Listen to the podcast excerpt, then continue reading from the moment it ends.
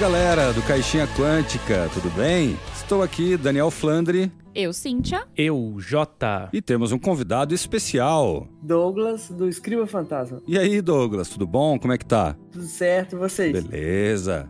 E a gente chamou ele hoje aqui para a gente falar de um assunto bem legal, que é para falar sobre storytelling. E a gente vai abordar o que, que, é isso, como é que funciona toda essa história aí de contar história e como que a gente pode aplicar isso no RPG. Mas antes disso, né, Jota, a gente sempre tem que fazer aquela nossa paradinha para os avisos, né? E isso é o jabá, famoso jabá. Então, eu dei uma voltinha para não falar de jabá, mas tudo bom, vai, vamos falar, vamos fazer nosso jabá aí. É, jabá. E eu vou começar falando do nosso sistema de apadrinhamento. Quem quiser virar padrinho do Caixinha Quântica, é só entrar no apoia.se barra caixinha quântica ou padrim.com.br barra caixinha quântica. Entra lá que tem um, um nível lá de 10 reais que a gente joga RPG via Fantasy Grounds, é bem legal, tem vários padrinhos, a gente já tá jogando, tá gravando, tem aventura que sai no podcast, tem aventura que não, mas a gente se diverte pra caramba, a gente faz amizade e RPG é amizade. E para você que curte adereços para sua aventura de RPG, gostaria de lembrá-los que a gente tem parceria com o pessoal do meurpg.com e se você quiser comprar alguma coisa lá no site deles, a gente tem 3% de desconto. Então é só colocar o cupom CAIXINHA que já aplica o desconto para você. E se você quiser ajudar o projeto pelas redes sociais, você pode seguir, pode acompanhar, pode curtir, compartilhar. A gente tem o nosso Instagram, o nosso Facebook, os dois são Caixinha Quântica e também o Twitter, que é Caixinha Quan. É isso aí, bora por episódio, gente. Vamos lá, vamos lá.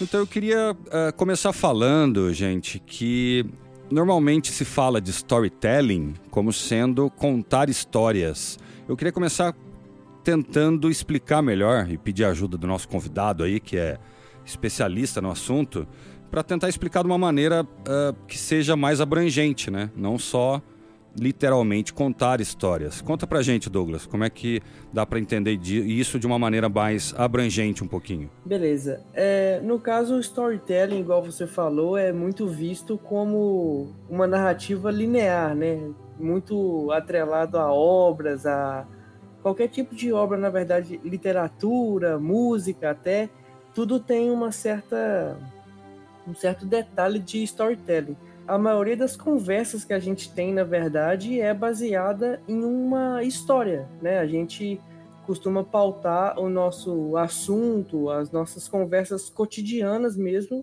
em estruturas que são vistas no storytelling, né? Início, meio, fim, abordando temas, é, fazendo toda a, a progressão mesmo que a gente encontra nos estudos aí de storytelling. De forma mais abrangente, o storytelling é uma forma de você introduzir, evoluir e concluir um assunto de forma a impactar aquele que está acompanhando ou observando o assunto ser desenvolvido. Ah, então tem uma, uma ordem, né? Então não é só. Por isso que eu estava comentando, né? Simplesmente a gente sair contando uma história que vai ser storytelling. Você vê que tem uma estrutura, né? Sim, sim. A maioria das, das abordagens de storytelling, né, das narrativas, elas uhum. é, seguem uma, uma estrutura. É, não necessariamente é uma estrutura fixa, né? Você pode é, mesclar o início com o final, o meio com o início. Isso varia muito da forma como você vai contar, mas mesmo na forma dinâmica da narrativa, ela segue estruturas. É, tem algumas é, histórias que acabam sendo bem melhores contadas do que outras, né? Tanto que se usa muito storytelling para vender hoje em dia, né?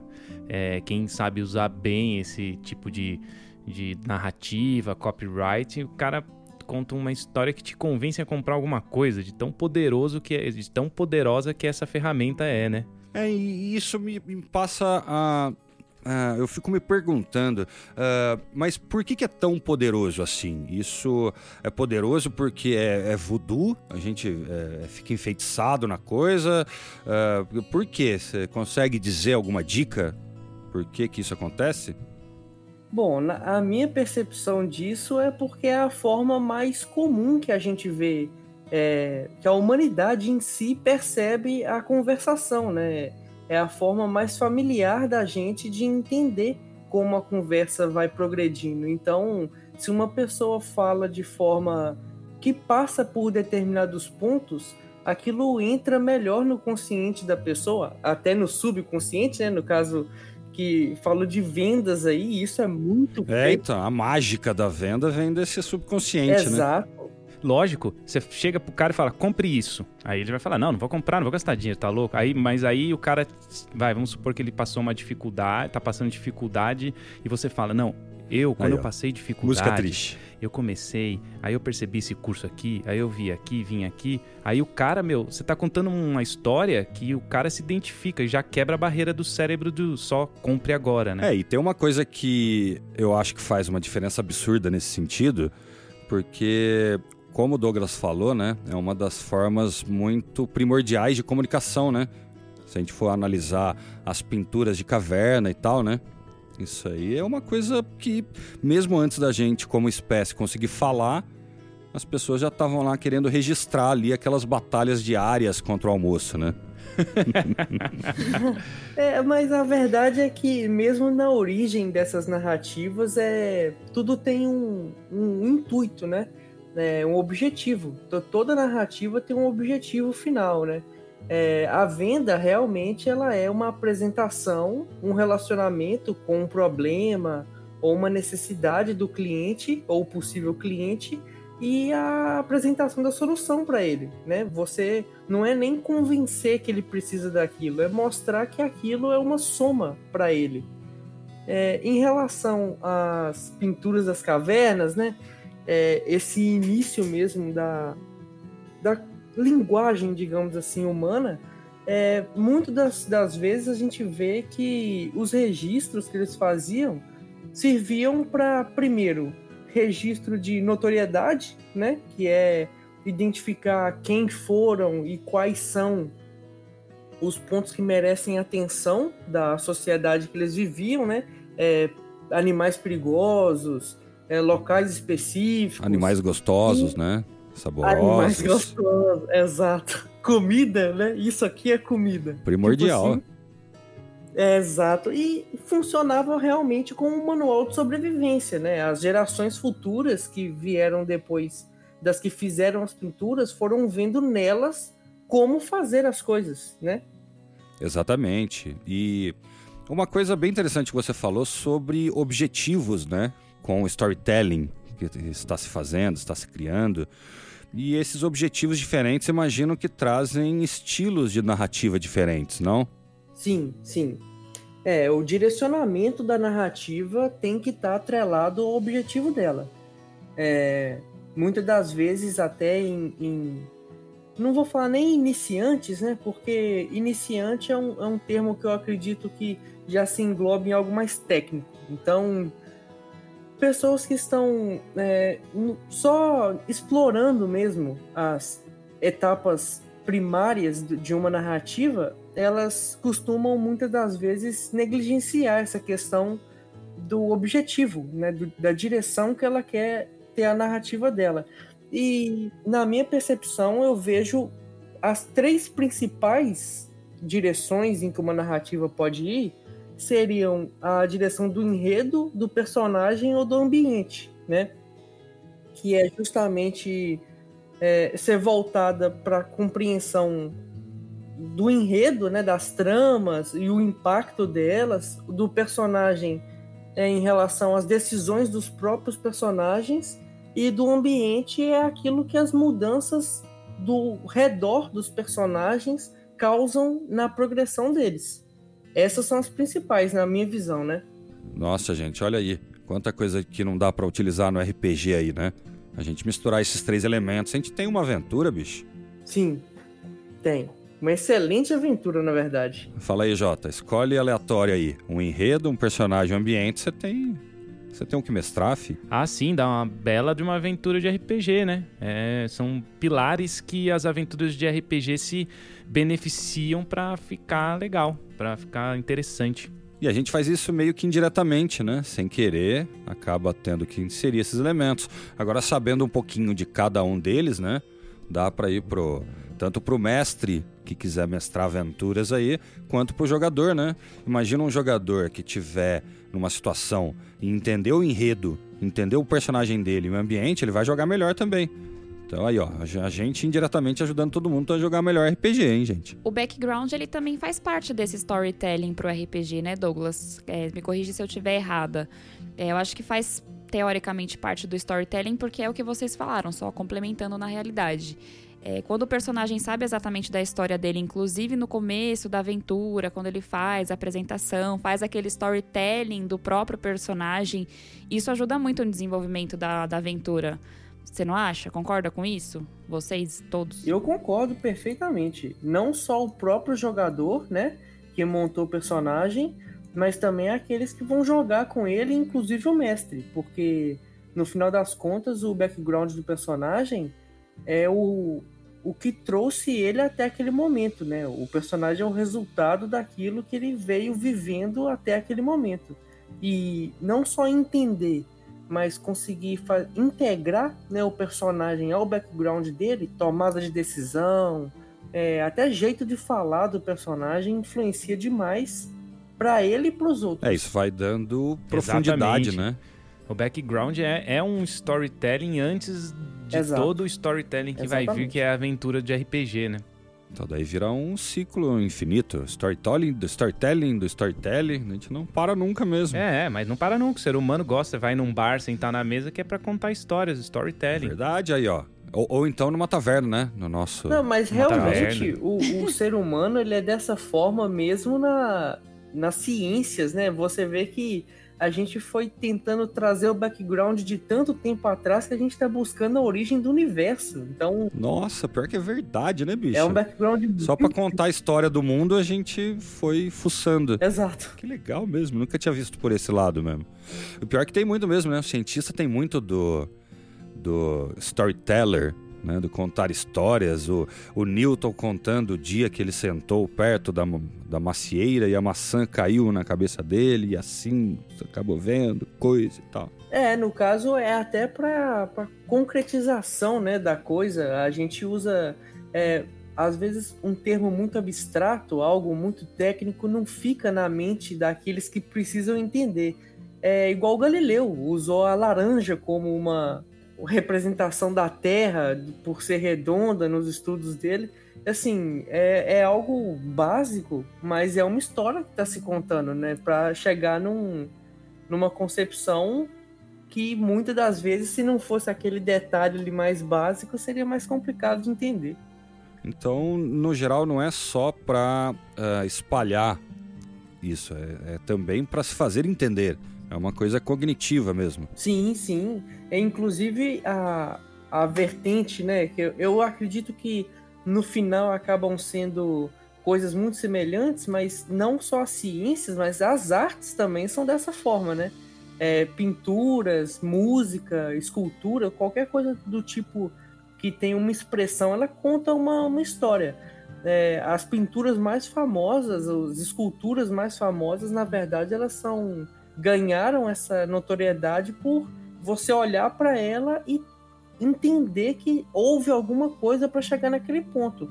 É, o pensador, né, aquela escultura famosa do cara é, com a mão no próprio queixo, né, é, é, conta uma história. O cara tá por, por algum motivo ele tá daquela forma pensando em coisa que a gente não tem concepção. Não, na verdade ele tá montando a próxima aventura de RPG. Exato. Isso é óbvio. Ele tá. Como é que eu vou linkar aqueles dois personagens, cara? Eles não se bicam. Como é que vai dar certo isso? A pintura, nesse caso, Douglas, pro storytelling, ela entra como um storyboard ou, nesse caso, as duas coisas não configuram? É, na verdade, é uma boa pergunta. Boa pergunta.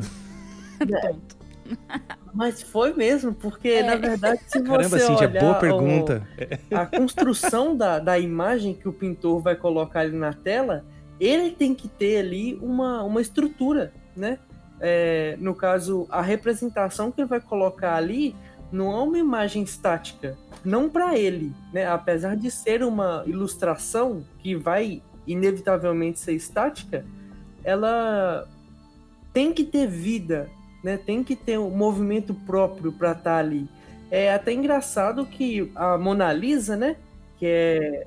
O Da Vinci fez ela de forma que é, dá-se a ilusão de que ela te segue com o olho. Então já é algo que ele pensou, é, inclusive em outro, outras pinturas dele, né? O afresco da Santa Ceia, por exemplo, ele tem aquela aquela é, grade né, que faz a profundidade da cena. Então, tudo isso é para representar um movimento que não é possível de se fazer numa imagem, mas com certeza é visto como, como um storytelling. Como, storyboard, na verdade, eu acredito que seja até mais, mais justo para essa aplicação.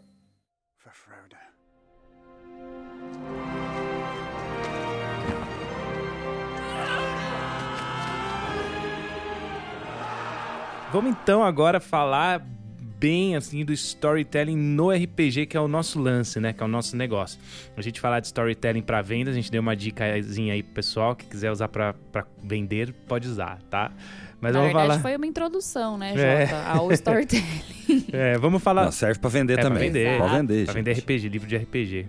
Vamos. Isso aí. Vamos falar então, então, qual, por quê, né, gente? Qual que é a diferença assim que tem esse lance do storytelling no RPG com as experiências que a gente tem? Por exemplo, eu eu jogo muito D&D desde moleque, D&D foi o que me pegou, todo mundo sabe aí nos, nos podcasts da vida. Mas tem também, por exemplo, o Flandre, ele começou com Vampire. A Cynthia gosta muito mais do The One Ring. Então, todos eles têm uma diferença de uma nuancezinha ali de narrativa. E vamos, vamos discorrer um pouco sobre isso, né? Quem que quer puxar aí um porquê? O que, que, que, é o storytelling dentro do RPG? Ah, o que eu acho que a gente podia puxar é do que tem mais storytelling porque tem menos. Porque uma coisa lógica aí. E também porque eu queria falar, daí fica sendo Vampire nesse sentido. Não, brincadeiras à parte, uh, é um sistema realmente que tem muita contação de história e é um exemplo que eu já falei mais de uma vez e, e acabo repetindo que por muito tempo eu mestrei Vampire para alguns primos e tal, sem saber tanta regra, sem ter muito dados assim para jogar. E a gente fazia via storytelling e vai para cima. Então, às vezes, você não precisa nem de tantas mecânicas, mas você precisa de interações interessantes ali, contando a história. Daí você deixa o jogador contar um pedaço da história dele. É um pouco diferente do DD, onde você chega e fala: Ah, eu quero jogar tal teste. Aqui no Vampire, a gente pede para o jogador uh, contar o que ele quer fazer, contar o que ele fez, muito mais evidenciando essas ações e contando isso do que uh, sair fazendo testes e jogando.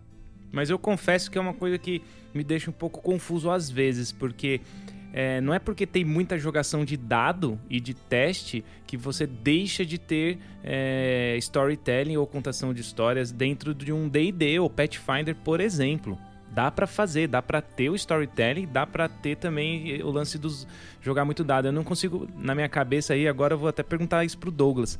Por que, que todo mundo acha, será, né, que jogar ah, um, um sistema que joga muito dado, ele diminui o storytelling do que um, um sistema que não joga tanto dado vai aumentar o storytelling? Eu não consigo entender essa relação.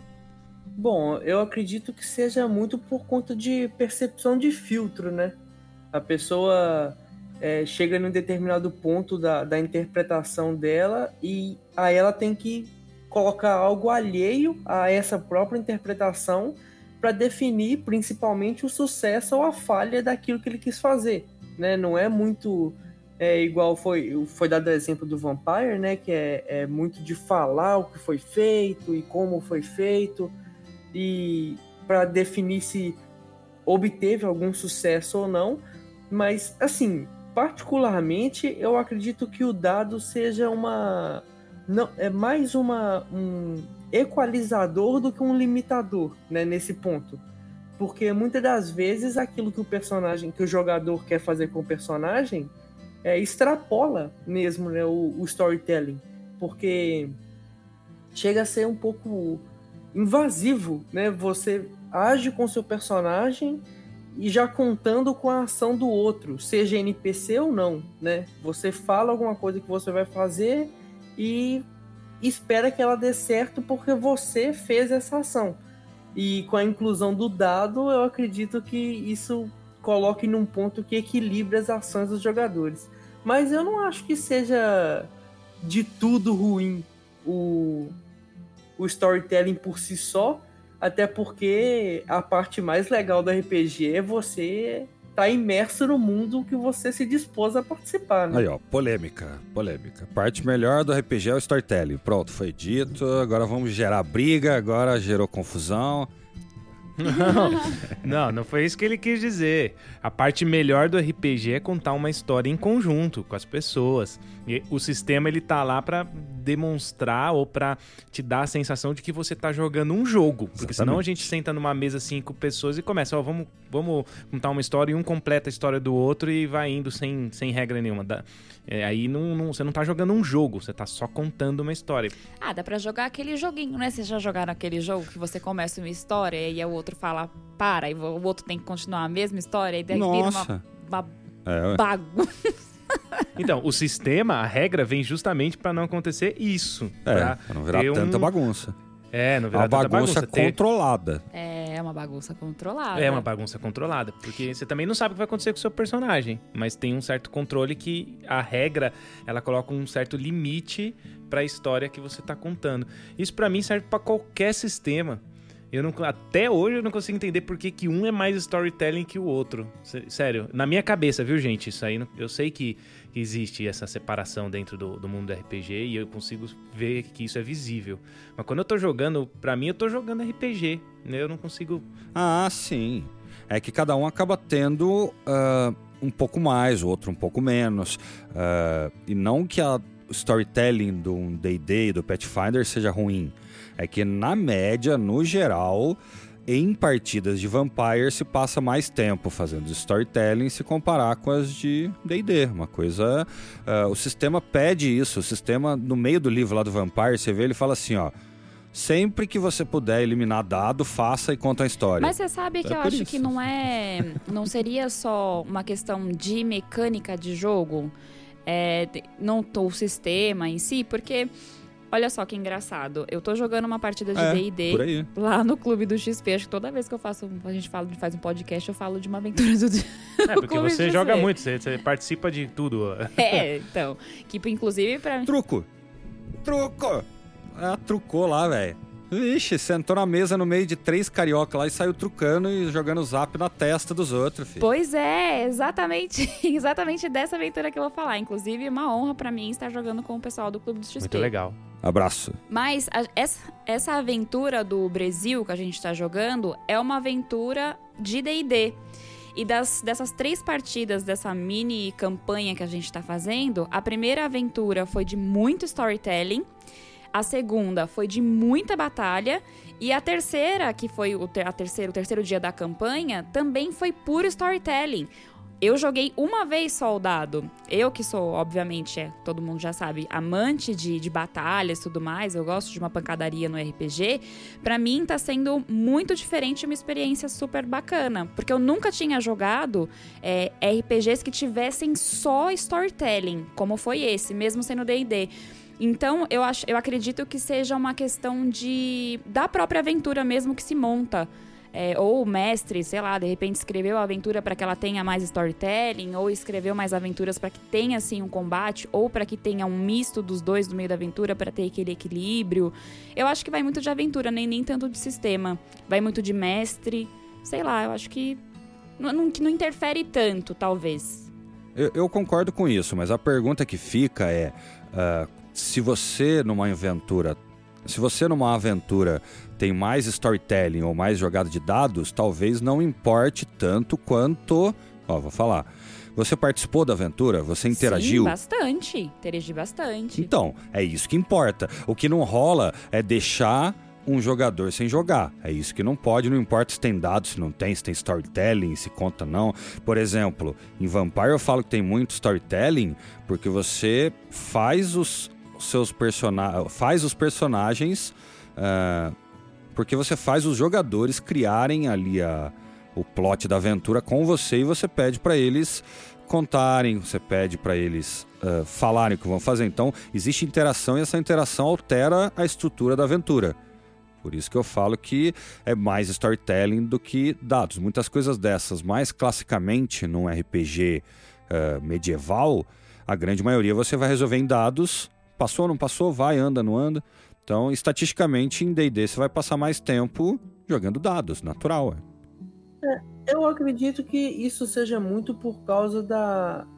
Novamente falando desse tema, né, desse, desse tópico específico, mas do objetivo principal do sistema, né? Muito, muito vai do mestre também, da aventura que ele programou, é, da própria experiência do mestre em ter, em querer mais decisões por dados ou de interpretação, mas eu acho que o sistema colabora muito para isso, sim, por conta de dele próprio, né? No caso, eu acredito que é, alguns sistemas, nos que eu vou pontuar aqui, é, é, a minha opinião, né? No caso, é obviamente tem percepções diferentes, mas na minha opinião, eu acho que o D&D é uma, um direcionamento mais épico, o The One Ring seria mais imersivo, o Vampire seria mais contemplativo e também tem o Call of Cthulhu, que é uma, uma simulação mesmo, praticamente, Nossa, gente, né? perfeito. é isso. A gente ah, já pode acabou, encerrar gente. aqui já. Obrigado. É, Obrigado, o cara resumiu. Nossa, pode acabar o episódio aí. Now the world don't move to the drum a bit. É.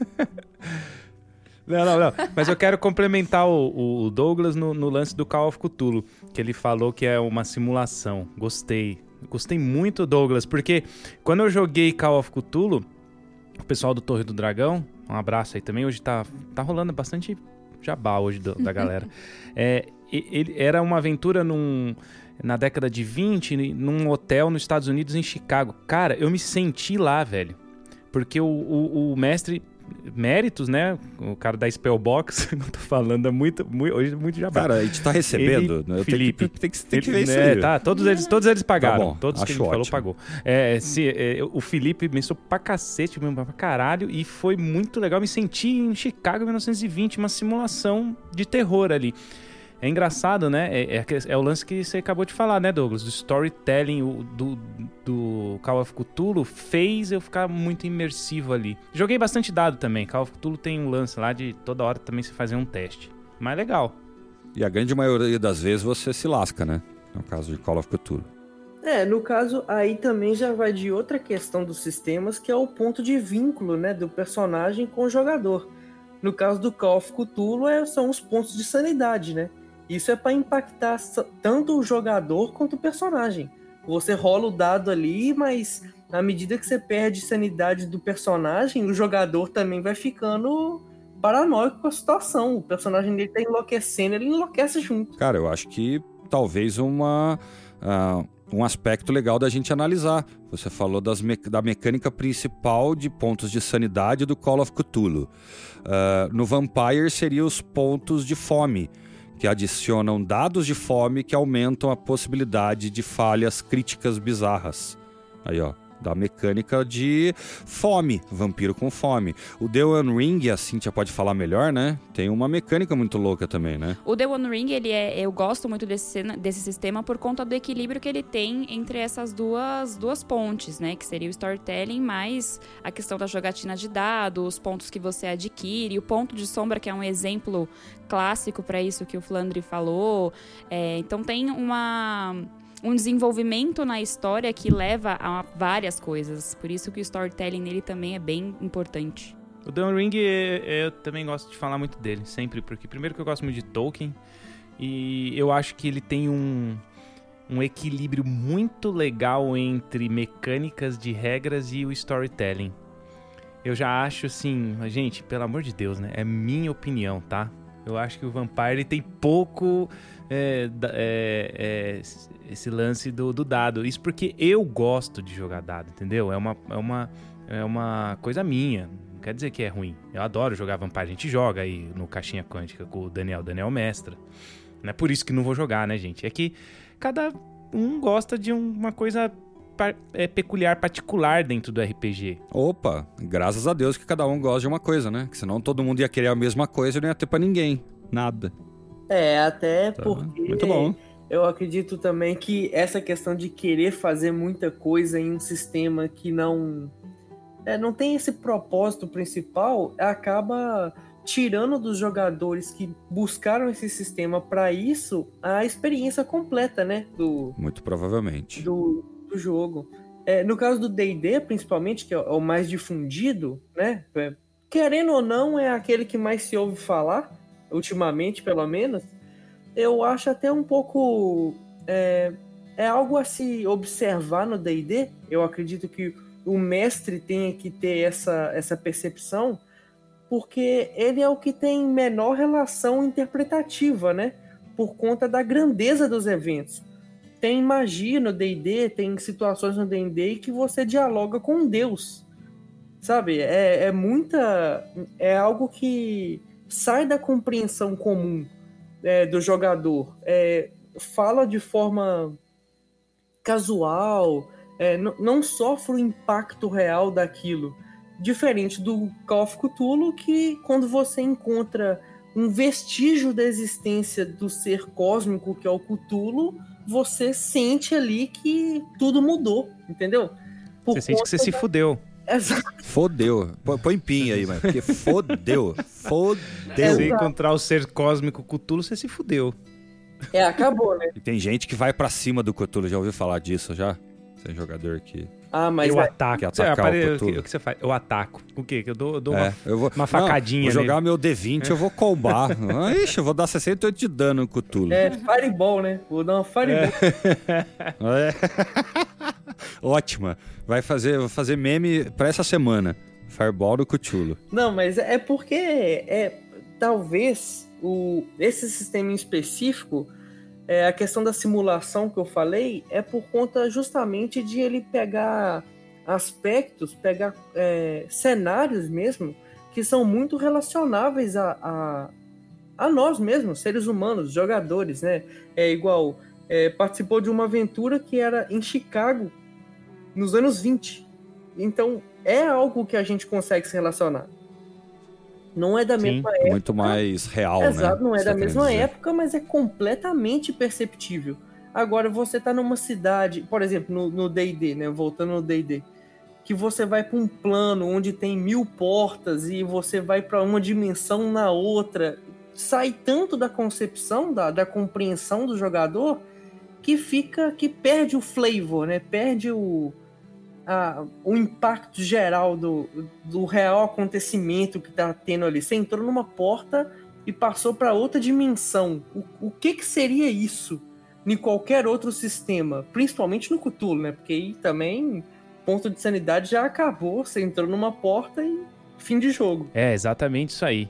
Não, muito louco isso que, que a gente discutiu agora, viu? Putz, foi uma das discussões mais legais que a gente já teve aqui. Esse lance de, de épico, imersivo, contemplativo, simulação, aí muito louco. É como se tivesse acabado mesmo o, o podcast. É brincadeira, né, gente? Não, e o Jota só repetiu porque realmente eu copiei na pauta, ó. Tá aqui Não, mesmo, copiou. Ó. Muito eu, importante. Vou guardar, vai fazer um quadro. Nossa, isso aqui é demais, É, véio. muito bom. Eu vou fazer, eu vou fazer um quadro com isso aqui, ó. Se você fizer uma aventura que é épica, imersiva, contemplativa e simulativa, você tem a melhor aventura do mundo.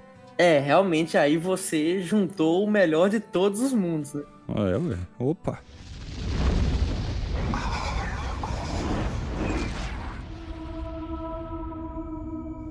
Tem um lance de storytelling também, eu vou até relembrar a Cintia aqui, que é o storytelling gibis. Você lembra das tirinhas?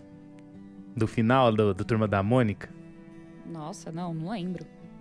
Você não lembra? Nossa, que, quem, quem, quem, não, lembra? não lembra? Tinha, Gente, juro, não lembro. Que tinha as três quadrinhos, não? era a última página, que você lia o gibi e tem uma historinha lá de três quadrinhos. Você sabe o que, que é Cara, Turma eu tô da velha, Mônica? gente, eu não lembro, mas eu li Turma da Mônica, acho que a última vez há, sei lá, uns uns 18 anos? não, é que todo final do gibi do Maurício de Souza tem uma historinha de três quadrinhos no fim. Aí. Puta, gente, não lembro.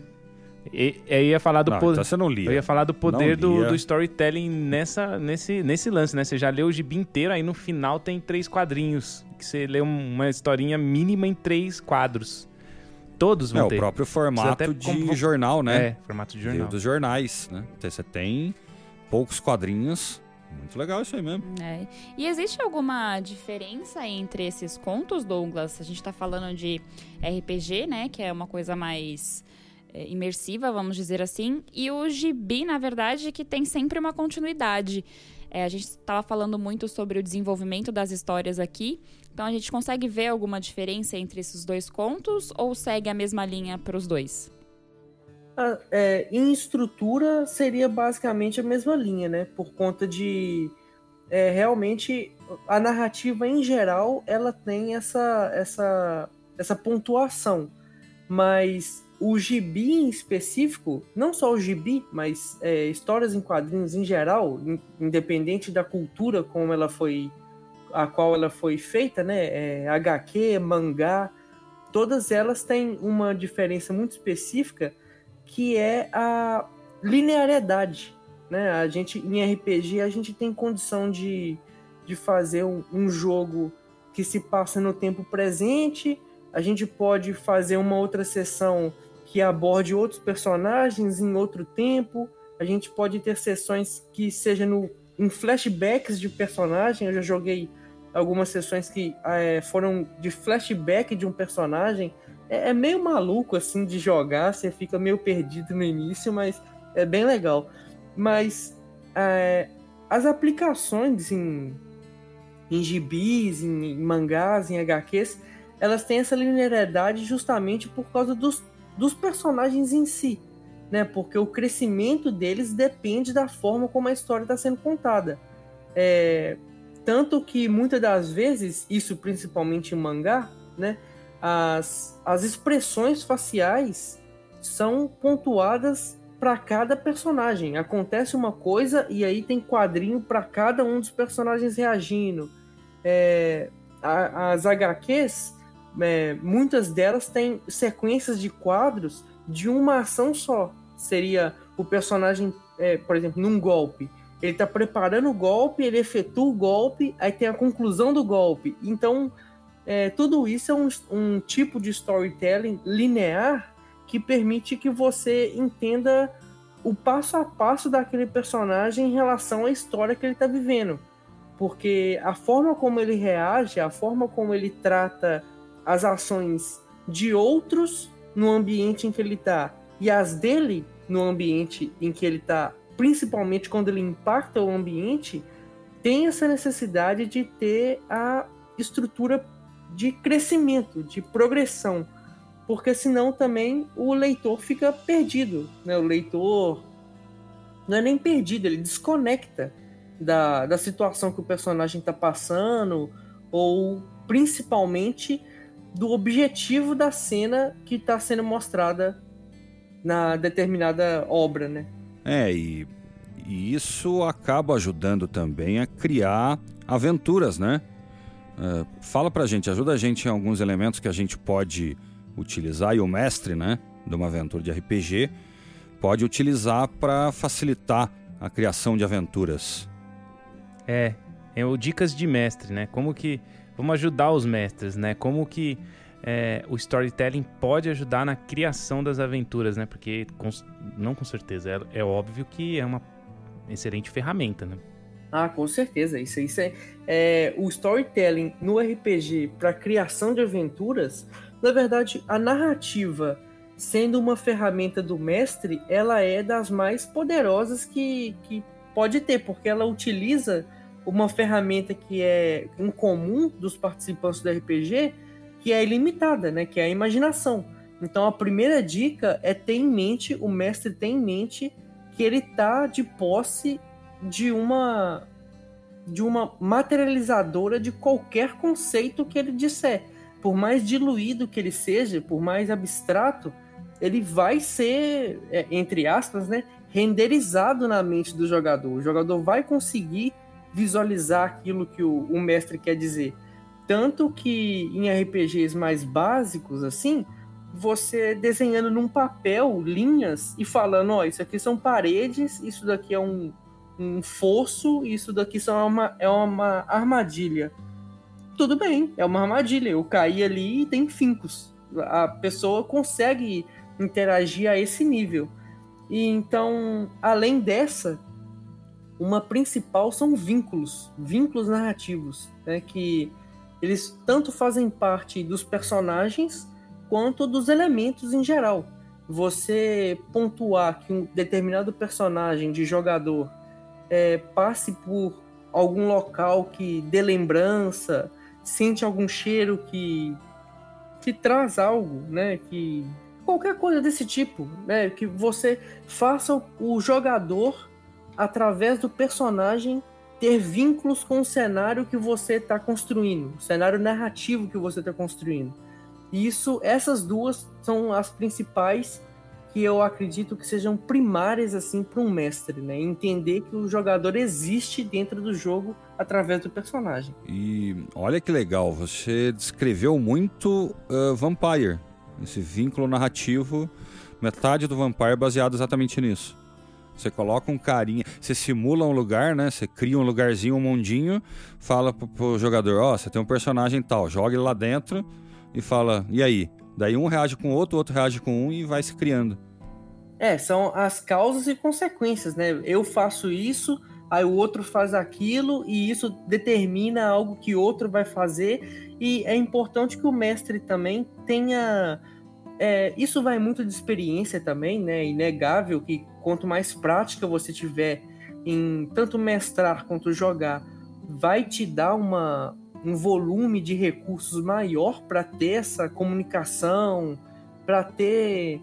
É, para aproveitar da, das oportunidades que o RPG dá para essas inserções, mas o mestre ele tem que estar atento à possibilidade de fazer os personagens, os jogadores entre si, construírem os personagens dele de forma atrelada um ao outro. Né? Eu até tenho um, um ponto que eu, que eu deixo sempre de, de aviso, né, de é, cautela para mestres iniciantes, que é hierarquia. Ah, o mestre manda. Exato. Hierarquia. o mestre ele manda no jogo. Aí, ó, isso aí é uma outra discussão que a gente vai ter que voltar a qualquer hora, que o mestre faz o que quer no jogo, é isso que você tá falando. Basicamente é dessa forma, mas ele tem que ter isso em mente, também tendo em mente que o jogador tem condição de reação porque o mestre pode dizer: ah, é, vocês avistaram uma sombra no chão e ela tá crescente, e você olha para cima e é um meteoro. E ele tá caindo e não tem nada que você possa fazer. Mas aí, se um jogador tem uma magia de teleporte, o mestre não, não pode. Ah, não, não funcionou.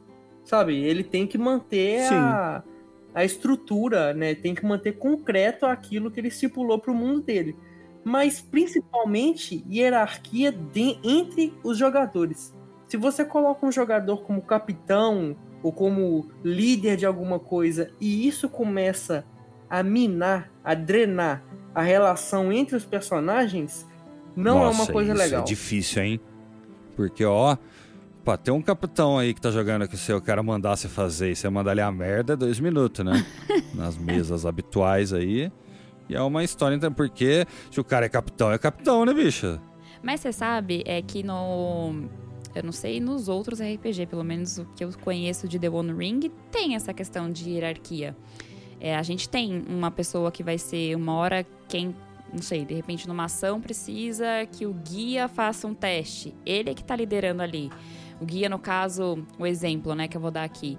Porque tem o guia, tem o, o guia, o Puta, tem quatro. É o guia, me ajuda, Jota. O guia. O Jota sabe de cor. É, o Jota sabe, sabe. de cor de, de The One Ring.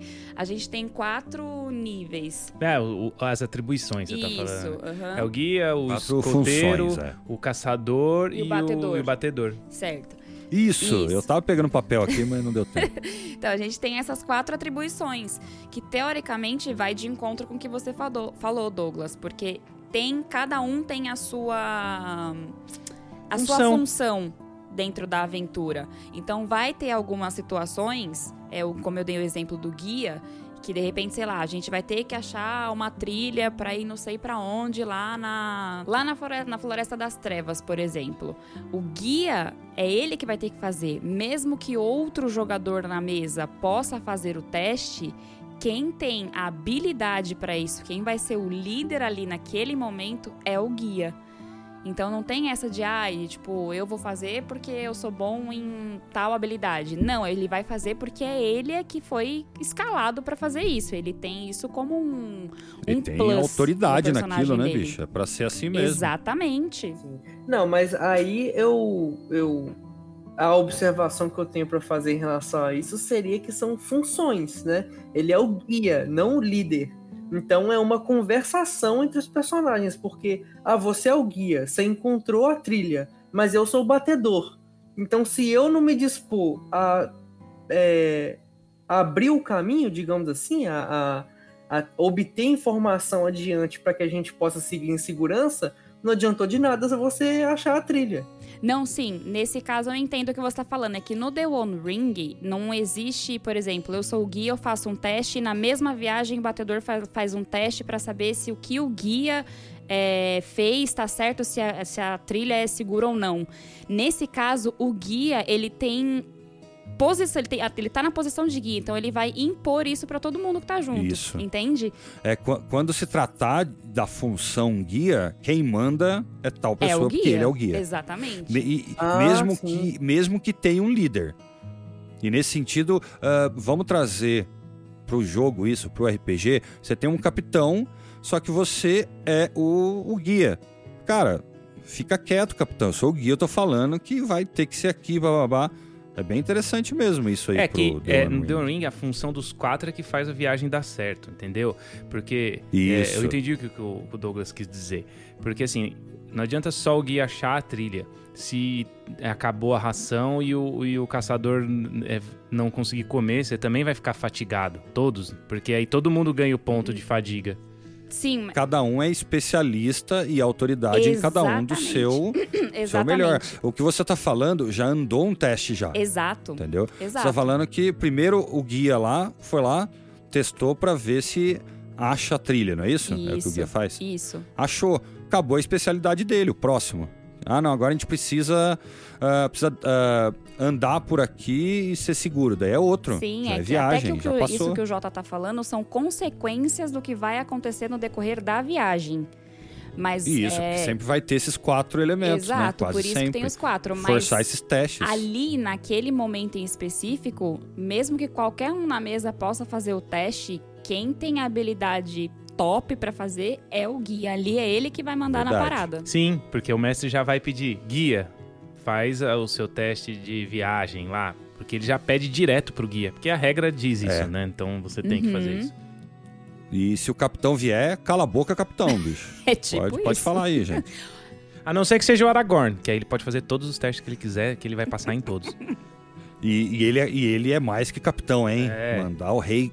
Mandar o rei cala a boca é difícil. aí já não dá, não. Não, É, nem Sauron é- conseguiu fazer o Aragorn calar a boca. Ó, pra você Então ver. não tem como. Nossa, deixa ele falar, porque ele só faz discurso lindo, já viu ele falando?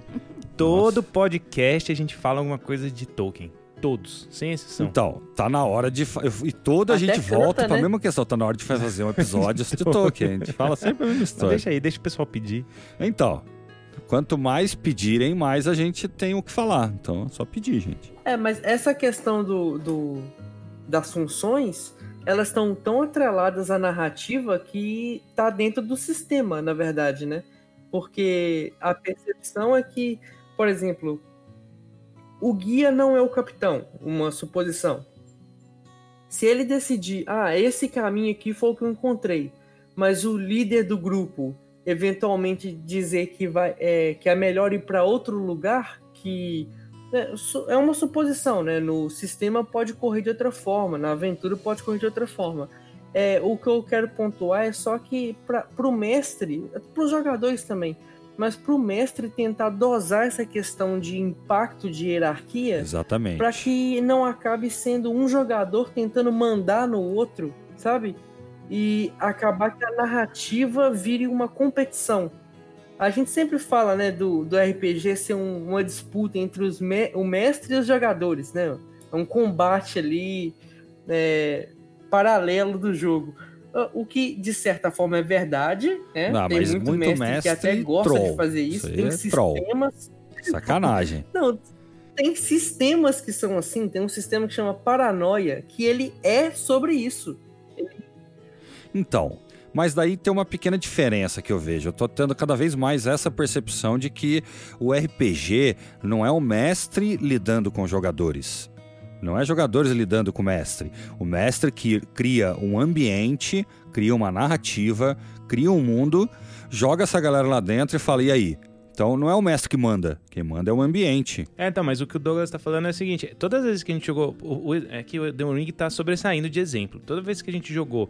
Ah, porque é muito bom. The One Ring é bom, é bom The pra One caralho. Ring, a gente não Toda joga. vez que a gente jogou The One Ring, assim, em- em- com várias pessoas diferentes e tal, é, é engraçado. É aquele lance do que a gente sempre fala, do contrato social entre jogadores e mestre, né? Se um cara começa a aloprar, ficar indo contra toda hora que a função que um cara tem, não, eu também posso ir caçar, você não caça nada, então eu que vou tentar, você não vai.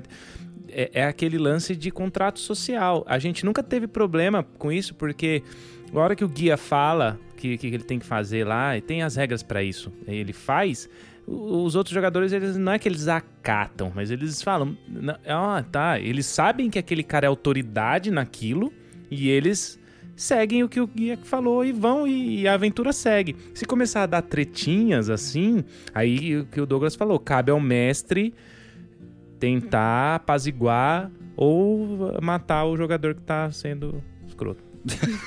Essa é boa. Essa eu não tinha pensado. Muito boa. Mata ele.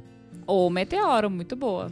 ou Meteoro, que seria Meteoro. Nossa, meteoro é sacanagem, O meteoro. meteoro na tua cabeça, sai da mesa, por favor. Jota, agora eu quero, agora eu quero saber qual som você vai colocar pra isso. Vai ser É, o Pegasus? vai Vai ser ser zoado? Do meteoro. Faça elevar o cosmo no seu coração. Todo mal combater, despertar o poder. Mas muito dessa de, de, de mestre, enfim, tomar as rédeas ali da mesa, né, que ele tá mestrando, é, o, o The One Ring, ele já tem muito isso na regra. Vale ressaltar aqui, porque nos outros sistemas, D&D, Pathfinder, de fato, é o mestre que tá ali com a corda toda. Ele que vai... É, É, ele, ele que vai... muito mais. Exato. Ele que vai dizer Eu acho. como é... Não, eu, eu para mim é isso, porque se o mestre não tem a- a- a- o controle da aventura, não existe aventura, né? Porque o enredo vai começar ali porque o mestre tem aquela aquele joguinho de cintura para tudo que acontece, tanto que na aventura, às vezes o mestre nem sabe que a gente vai reagir de uma forma contrária com o que ele pensa com a aventura que ele tem ali montada. Então ele tem Aí, que ó, ter esse outra, outra polêmica. Hoje é episódio das polêmicas. que é... Mas só pra finalizar, é que o The One Ring, ele já traz isso na regra, por isso que tem essas funções. E só também complementando o que o Jota falou em relação ao guia, que é o exemplo que a gente colocou aqui, é, as pessoas acatam de fato porque sabe que ele é o cara que vai é, dar a trilha, que vai dar o caminho certo, bonitinho e tudo mais. Só que se ele não passa no teste, o outra, outra pessoa na mesa pode fazer. E se esta outra pessoa na mesa fizer o teste e passar, ela é que vai dizer qual que é o caminho. Então, por mais que exista uma pessoa com uma função específica para aquilo que seria teoricamente o líder para aquilo, se ele não for, não tiver um sucesso, outra pessoa na mesa também pode fazer. É porque todo mundo tem que jogar. É isso que é o lance, né? Todo mundo tem Então. as chances de fazer o que querem fazer. É pra, é pra deixar a falha mais humilhante ainda. Tipo Além isso. você falhar, o outro cara que não é especialista que vai ter que tentar ainda. É, então, a questão da especialidade até é, não é é interessante porque não tá tão distante assim, né?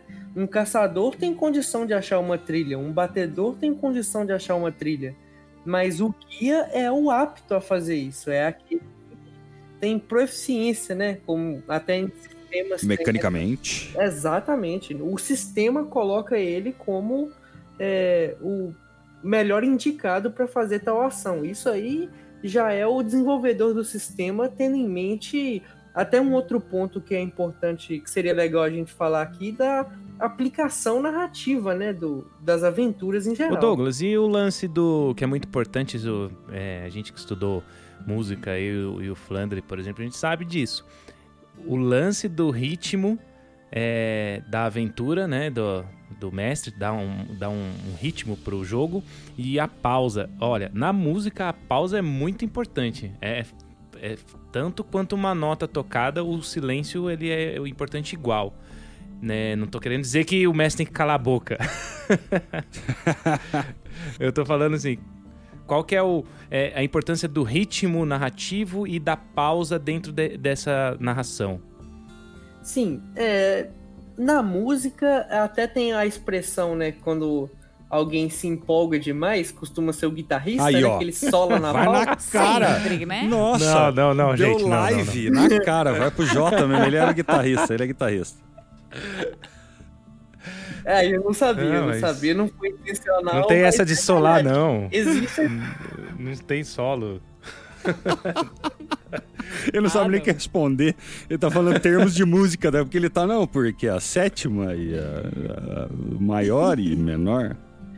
Não, mas é, é até o que eu tinha comentado ah, agora mesmo, né, da aplicação narrativa. Isso entra, na verdade, no ritmo, né? Porque você, como mestre, você tem que observar alguns pontos da aventura que você está construindo, né? Do jogo que você quer. Então, o objetivo é entretenimento ou reflexão? O conceito da sua aventura é virtudes humanas e defeitos ou é reconstrução de um período histórico? A abordagem vai ser intimista ou alheia dos jogadores em relação aos personagens? É, a extensão, né, o, o escopo da aventura vai ser interna, os, só os jogadores vão sofrer impacto dos eventos ou o impacto vai chegar aos personagens? Então, tudo isso entra num ritmo por causa da questão da cadência. Você apresentar elementos, você permitir que os jogadores absorvam né, a- o impacto ou o desenvolvimento de determinada, determinada circunstância é, influenciam na forma como eles vão enxergar o desenvolvimento da aventura. Você colocar é, os tópicos que você quer abordar, por exemplo, é igual eu citei aqui, é, virtudes ou defeitos humanos.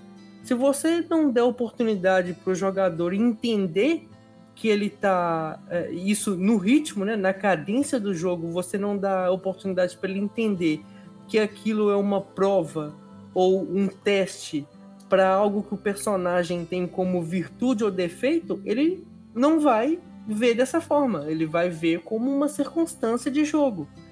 E se for a intenção do mestre, é claro que não é obrigatório, mas é enriquece, né, o RPG, é, a aventura no geral, quando você tem isso em mente, né, o, o objetivo, o conceito, abordagem, extensão, tudo isso, se você tiver pontuado, te permite, não é manipular, né, manipular é uma palavra um pouco pesada, mas é, direcionar mesmo, entregar para os jogadores uma experiência é, pontual, né? uma experiência gradual, de forma que eles terminem a aventura é, ou crescendo, ou tendo uma reflexão, ou só um tempo de divertimento mesmo, alguma coisa desse tipo. E nisso que eu acredito que entra o ritmo, né? a, a forma como você expõe né, a sua aventura para os Meu jogadores. Deus, Douglas. Boa noite.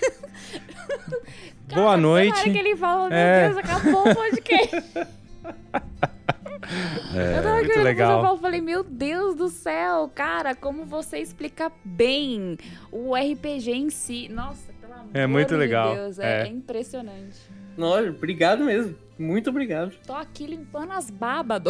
É que a Cintia, ela trabalha com RH, então ela gosta quando uma pessoa tem desenvoltura no que tá fazendo, né? Não é E- só desenvoltura, é a habilidade, a habilidade que ele tem de falar, que já é a desenvoltura na fala, e como tecnicamente falando, ele, pelo amor de Deus, gente, maravilhoso. Caixinha pra mim. quântica. Tá aprovado, Aqui viu? a gente só chama gente de qualidade, é assim mesmo.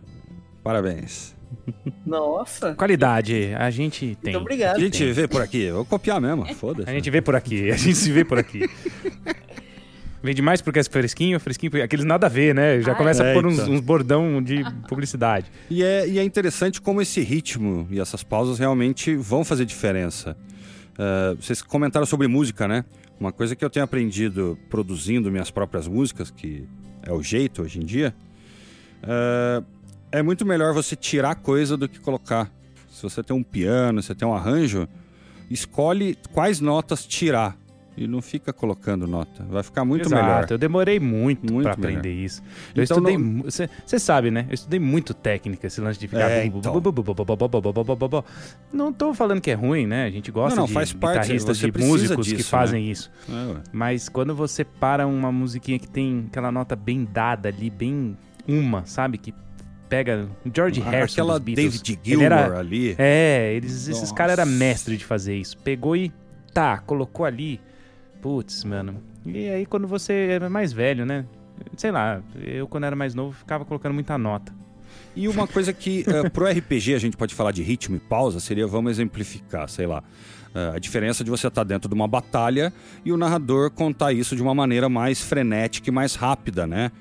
Ah, então ele chegou aqui do lado e já tirou o negócio. Você já tá com ritmo acelerado, poucas pausas. É, E a diferença de uma cena onde, sei lá, alguém chegando em casa, então o vento está batendo e não... cara, só de mudar o ritmo, eu já penso em música, já penso em ambi- ambientação, e isso compõe uma cena completamente diferente. Não dá pra você chegar pro cara e falar. Está chegando um exército Ah, gigantesco exatamente. perto de você. Não dá, tem que ter o ritmo da, e É- a é o que a emoção do que é o que aquela a gente cena vai sempre passar. zoou, né, Jota? eu tô mó triste, né? Ah, é, a gente fala que tá Eu triste tô- dando Eu tô risada. feliz, eu tô muito feliz. As coisas têm que ser coerentes, né? O mestre, É, na lógico, verdade, e- o storyteller, né? Ele tem exatamente essa função, deixar esse mundo coerente. E quando um jogador ou outro dá aquela escorregada, né? O mestre normalmente dá aquele toquezinho, né? Seja no lore, seja. Pô, não, não, faz assim, ó. Isso aqui você não pode fazer, tá? Ou então seja em regra, né? Seja em. O mestre tem muito essa função de, como o Douglas falou, e aqui casa, né? Que é. é não é ah, liderar, mas é mostrar um caminho, né? E vai falando, ó, tá aqui. Direcionar e tal. E o que os caras vão fazer? Sei lá, bicho. A pior clá- clássica do RPG, você dá dois caminhos pros caras, os caras voltam. É, é isso.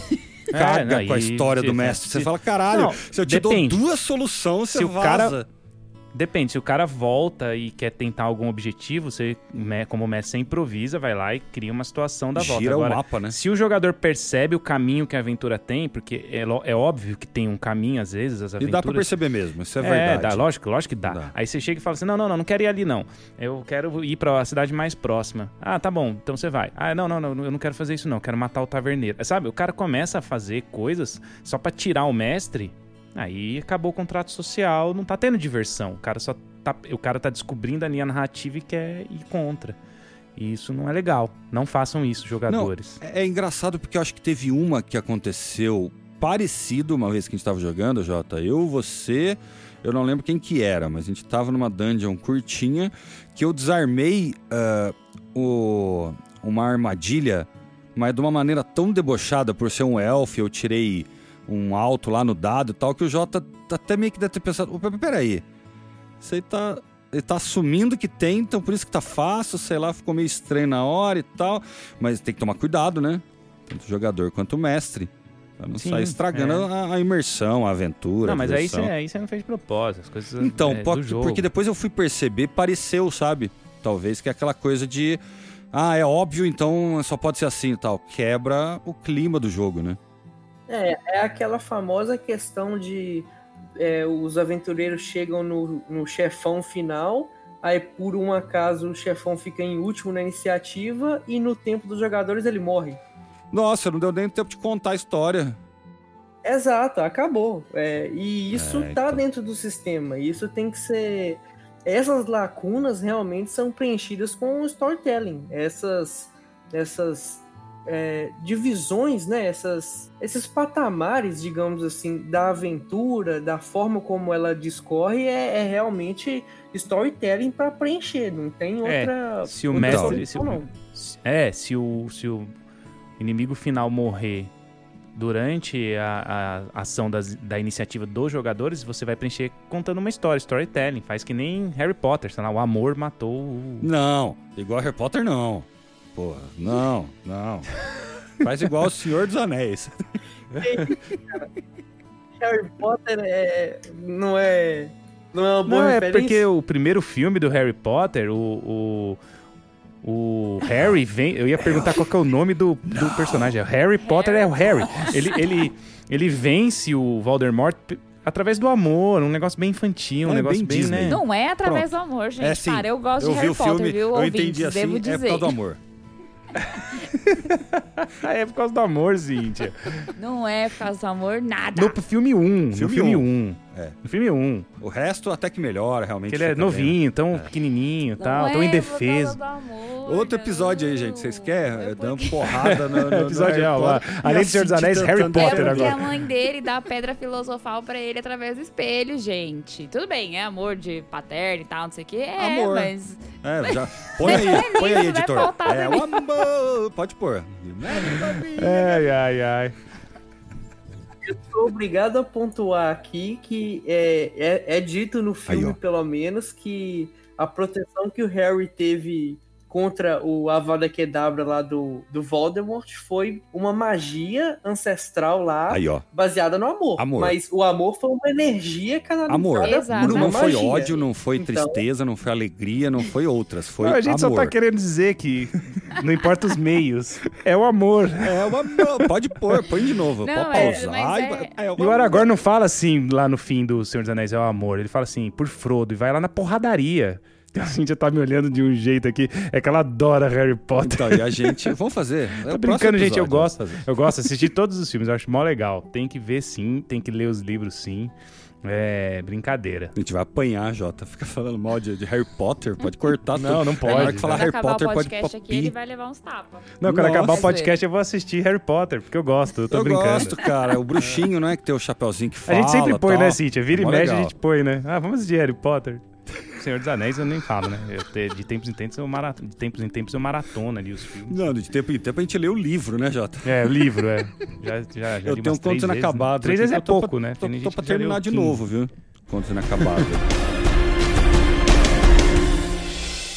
Olha, ó, papo legal, hein, gente? O cara vai no storytelling, vai contando, contando história, contando e vai cativando todo mundo aí. A gente fica aí horas e horas gravando mesmo, cara. Acho que tá divertidíssimo, mas, né, gente? Tudo tem que chegar ao fim. E chegamos ao fim do episódio. Mas eu queria pedir, Douglas, antes do final, que você faça a sua propaganda aí, pessoal, ou do seu canal. O que você quiser fazer aí, tá aberto aí. Ah, certo. É, primeiro eu queria agradecer o convite aqui, foi espetacular, realmente foi um episódio divertidíssimo, é, deu para abordar muita coisa, muito legal mesmo. E, né, fora o Instagram, né, Escriba Fantasma, é, também tem um site que pode ser encontrado na própria bio do perfil, no link clicável lá, que é o Tábulas Etéreas. Eu também posto artigos lá sobre criação de conteúdo literário, é, desenvolvimento para cenário narrativo mesmo, para pessoas que estão iniciando mesmo a explorar essa questão de criar o próprio cenário narrativo. E Twitter, também Escriba Fantasma.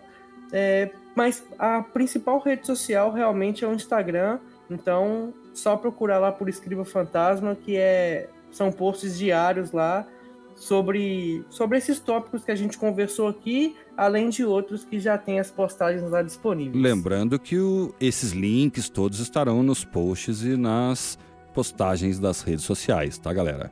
Valeu, pessoal, legal. Sigam o Escriba Fantasma no Instagram, a gente segue já. É muito legal o, o canal dele. Beleza? Bom, bom programa, curti pra caramba. Mas, como todo bom storytelling, tem que ter a conclusão, tem que ter o final. Mesmo V- vamos seja fazer através... parte 2, que daí não chega no final agora. É, pra não chegar nunca, mas mesmo eu ia falar, mesmo que seja trilogia. através do amor. Ah, não, não de novo amor. Eu não sei que vocês ficam repetindo essas coisas de amor. Amor não. Você tá louco. Valeu, Te amo, namorada. Vou nessa. Um abraço e até a próxima. É isso aí, gente. Eu vou ficando por aqui. Queria mais uma vez agradecer o Douglas pela ilustre presença aqui no nosso podcast. Foi um bate-papo assim incrível. Acho que um dos melhores que a gente já teve aqui também no Caixinha Quântica. Obrigada mais uma vez. E é isso, gente. Até o próximo podcast. Beijo, fui. É isso aí, galera. Valeu. Aquele abração.